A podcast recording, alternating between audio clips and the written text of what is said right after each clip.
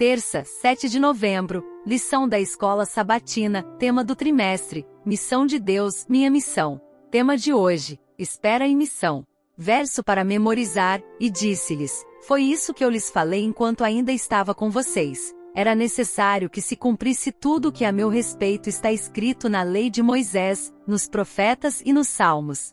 Lucas capítulo 24, versículo 44. Lucas 24 termina com a ascensão de Jesus ao céu, mas esse não é o fim da história. Lucas prosseguiu com o livro de Atos. Pouco antes de Jesus subir ao céu, ele deu aos discípulos uma missão, uma promessa e instruções imediatas para esperarem em Jerusalém pelo poder que vem do alto.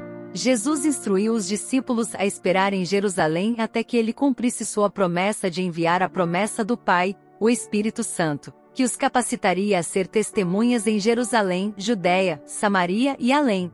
Ouça Atos capítulo 1, versículos 12 ao 26. Então eles voltaram para Jerusalém, vindo do monte chamado das Oliveiras, que fica perto da cidade, cerca de um quilômetro. Quando chegaram, subiram ao aposento onde estavam hospedados. Achavam-se presentes Pedro, João, Tiago e André, Filipe, Tomé, Bartolomeu e Mateus, Tiago, filho de Alfeu, Simão, o Zelote, e Judas, filho de Tiago. Todos eles se reuniam sempre em oração, com as mulheres, inclusive Maria, a mãe de Jesus, e com os irmãos dele. Naqueles dias Pedro levantou-se entre os irmãos, um grupo de cerca de 120 pessoas, e disse, irmãos, era necessário que se cumprisse a escritura que o Espírito Santo predisse por boca de Davi, a respeito de Judas, que serviu de guia aos que prenderam Jesus. Ele foi contado como um dos nossos e teve participação neste ministério. Com a recompensa que recebeu pelo seu pecado,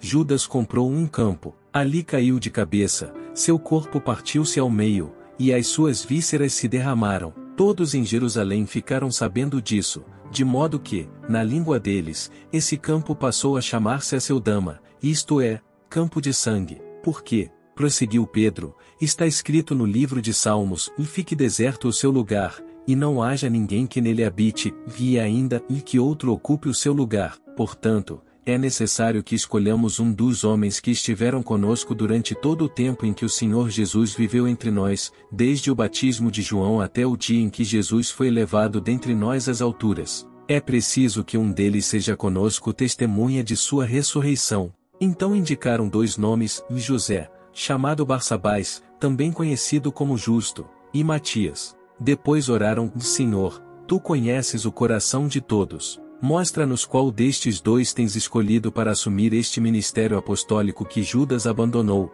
indo para o lugar que lhe era devido. Então tiraram sortes, e a sorte caiu sobre Matias, lá assim, ele foi acrescentado aos onze apóstolos. Pergunta 3. O que os discípulos, que naquela época totalizavam cerca de 120 homens e mulheres, faziam enquanto esperavam?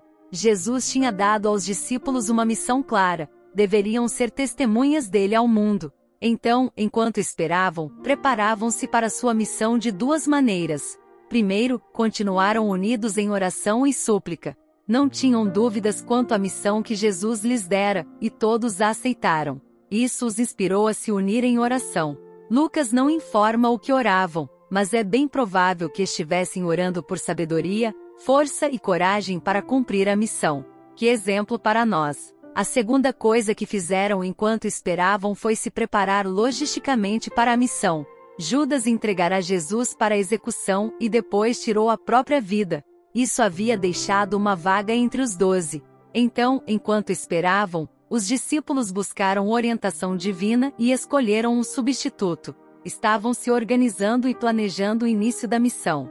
Pedro liderou a tomada de decisões. Ninguém contestava suas ações, pois viam nelas a sabedoria de Deus. Havia entendimento e confiança de que Deus agia, trabalhava e se movia no meio deles. Esse tempo de espera não foi ocioso, mas cheio de propósito e ação orientada para a missão. Enquanto esperamos o derramamento do Espírito Santo para nos ajudar a concluir a missão, devemos encorajar uns aos outros, orando pelo Espírito.